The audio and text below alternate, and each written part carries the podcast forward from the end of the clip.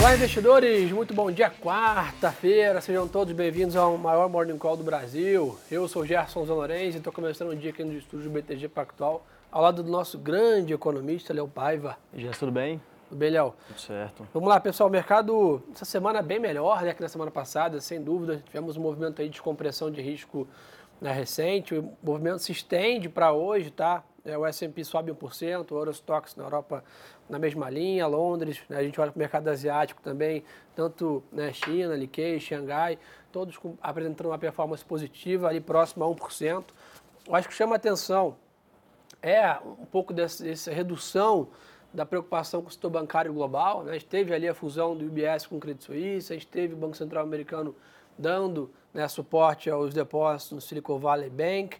A gente teve ali os outros bancos ao longo da semana também tiveram uma melhora na sua performance. A gente está com uma agenda mais vaziada, né, Léo? E de novo o mercado, até que a gente já comentou ontem, fica em compasso de espera para o PCI na, na sexta-feira, mas meio que volta a dinâmica. A gente estava nessa dinâmica de, de olhar dado e precisar Fed, veio o furacão dos bancos, agora a gente volta para a rotina de monitorar a macroeconomia. Né? Perfeito, né? A gente muda um pouco o foco nesse momento, é, mas ainda assim a gente tem acompanhado algumas comunicações de membros do Fed, do próprio ECB também, em relação ao sistema bancário. Né? Ontem, por exemplo, o Michael Barr, do Fed, é, um membro um pouco mais neutro, sinalizou que, que o SVB foi recorrentemente avisado sobre os riscos de taxa de juros, de descasamento de balanço, é, pelo, pela entidade de supervisão do Fed, uhum. e, e, ainda assim a gente teve esse problema, né? E de que o Fed tem trabalhado junto com o FDIC, junto com é, outros órgãos, outras entidades, para também garantir a sustentabilidade do sistema bancário. Hoje ele fala novamente, é, dessa vez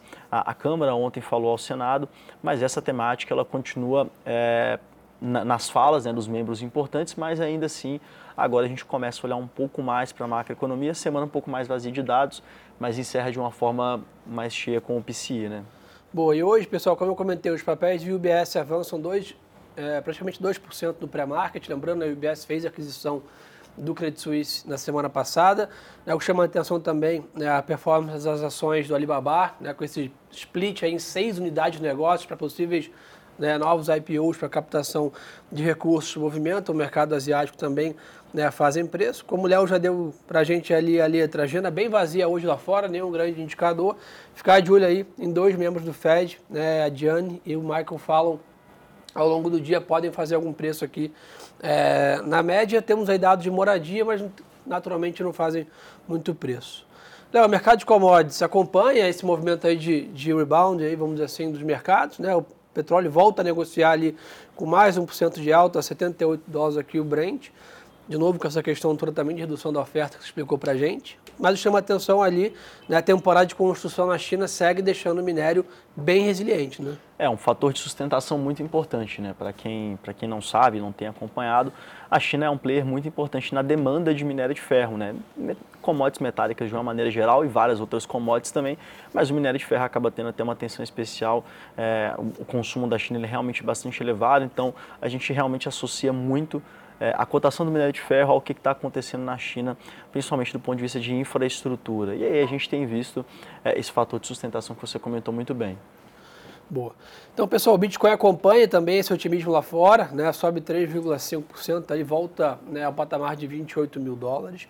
Então, pessoal, resumo global hoje, né, seguindo mesmo a dinâmica de ontem, é um mercado mais esvaziado de noticiário, né, isso até por um lado traz esse viés mais positivo. Semana passada foi uma semana muito carregada de aversão a risco lá fora, então o mercado se recupera ao longo dessa semana.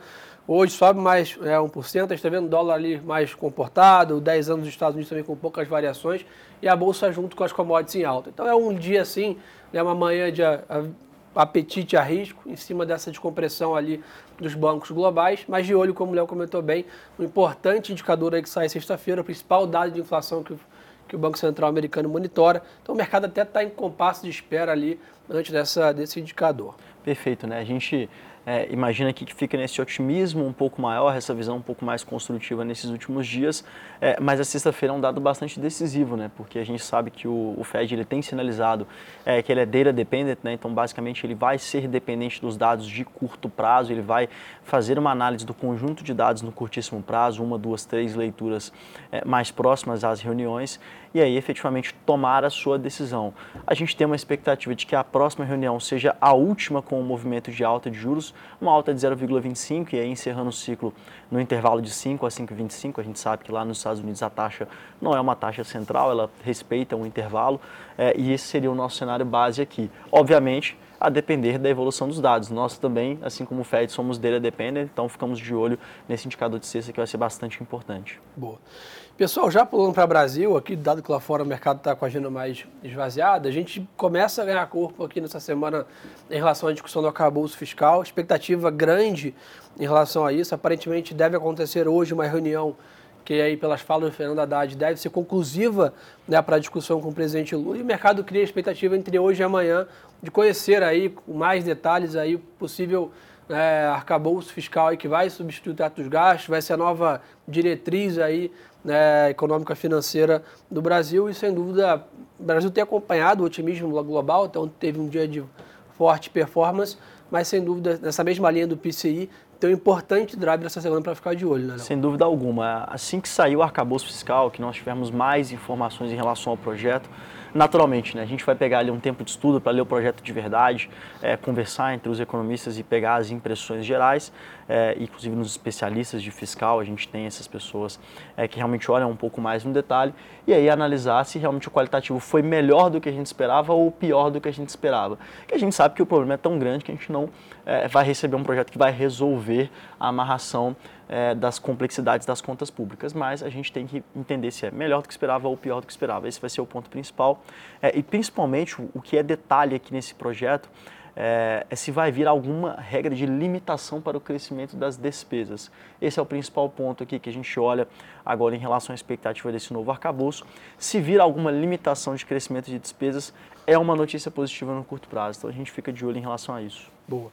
E nessa linha, o presidente do Senado, Rodrigo Pacheco, afirmou ontem que após o encontro com o presidente Lula, que vai dar a celeridade devida né, ao arcabouço fiscal. Só para lembrar, né, o mercado, é, estamos de olho na apresentação da proposta. Isso não quer dizer que é basicamente que vai ser votado e aprovado ali nas duas casas. Então, se ainda tem um rito ali né, de, de aprovação longo, óbvio que parte desse arcabouço já vem apresentado com algumas coisas já alinhadas entre as casas, mas ainda vai ter muita discussão e o projeto acaba sendo alterado nesse, nessa linha, inclusive é até parte do, do rito, né, que tem um projeto mais amplo, para ser desidratado, para chegar numa proposta crível de aprovação. Né? É a construção de um consenso. Né? Isso é bastante usual na discussão de congresso, discussão é, de temáticas mais estruturais, principalmente. É, isso vai acontecer, a tramitação não vai ser uma tramitação rápida, não vai ser uma tramitação simples, apesar de que o projeto, né, de acordo com o que foi definido na PEC de transição, a PEC que foi votada no final do ano passado, ele pode ser votado e implementado via uma, um PLC, é um projeto mais simples de negociação, é, mais simples de votação, é, é de maioria simples. Então acaba sendo um, um rito menos complexo, mas a negociação não necessariamente será menos complexa. Né? Então a gente vai acompanhando essa temática ao longo do tempo e vai ser a temática central, é, principalmente nesse primeiro semestre, né, Gerson? Acho que vai ser aqui o nosso principal fator de atenção. Até porque mesmo se apresentado hoje, né, a expectativa é para mais junho, né, de uma conclusão aí nas casas. Então é. temos mais um semestre aí de discussão nisso praticamente. Perfeito, a gente está na virada aqui do mês de abril é, e até é engraçado, né, diferente do ano passado, abril é um mês, a gente estava conversando aqui antes, é um mês povoado por muitos feriados. Nas sextas-feiras ainda. Né? Nas sextas-feiras. Então isso acaba atrapalhando um pouco é, a, a, própria agenda de negociações. É porque a gente sabe que o Congresso funciona de terça a quinta, mas muitas negociações, muitas conversas de gabinete acabam ocorrendo na segunda e na sexta-feira, ou até ao longo dos finais de semana. A gente já viu, inclusive, votações emergenciais acontecendo na segunda e na sexta-feira por negociações sendo feitas aos finais de semana. Então aqui acaba atrasando também um pouco a tramitação do projeto. Como é primeiro semestre, começo de governo na China, não existe é, essa urgência para poder votar em junho em maio. Então, acho que aqui é, a gente tem uma agenda ainda carregada Sim. em relação a esse tema nos próximos meses. Boa, nessa linha, pessoal, falando em agenda, tá? A gente está com a agenda mais esvaziada aqui no Brasil também, na parte macro, né? Até tem alguns dados hoje, como criação de vagas de trabalho aqui no Brasil às duas da tarde e o Tesouro divulga aí às duas e meia relatório de dívida de fevereiro. Mas sem dúvida aí a agenda macro um pouco menos né, protagonista nesse momento e a parte toda ali de, de política e de reformas tomando conta do holofote.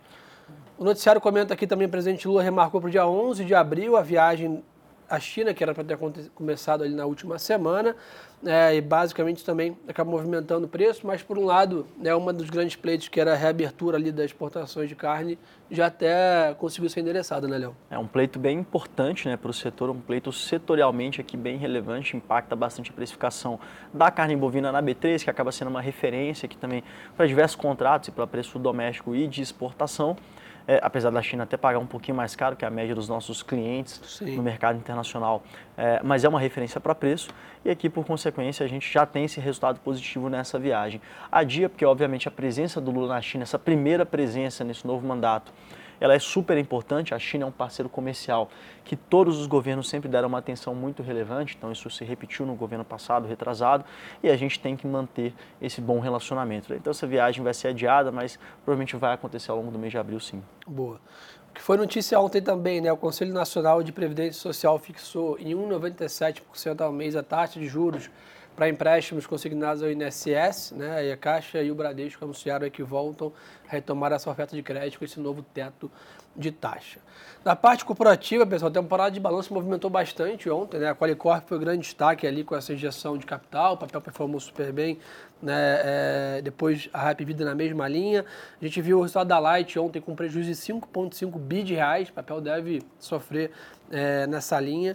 Então a gente está vendo ali no finalzinho da temporada de balanço, hoje tem Equatorial e Sequoia aí também é, divulgando seus números. Mas a parte corporativa, junto com a Agenda Macro, tem ali feito né, impactos mais, é, vamos dizer assim, baixos em relação à agenda macro global e à parte política aqui no Brasil. Então, por isso que até que a gente tem dado menos ênfase aqui na parte corporativa, de fusões, aquisições, até temporada de balanços, dado que o mercado está reagindo bem mais é, a parte macro do que a micro é, nesse momento.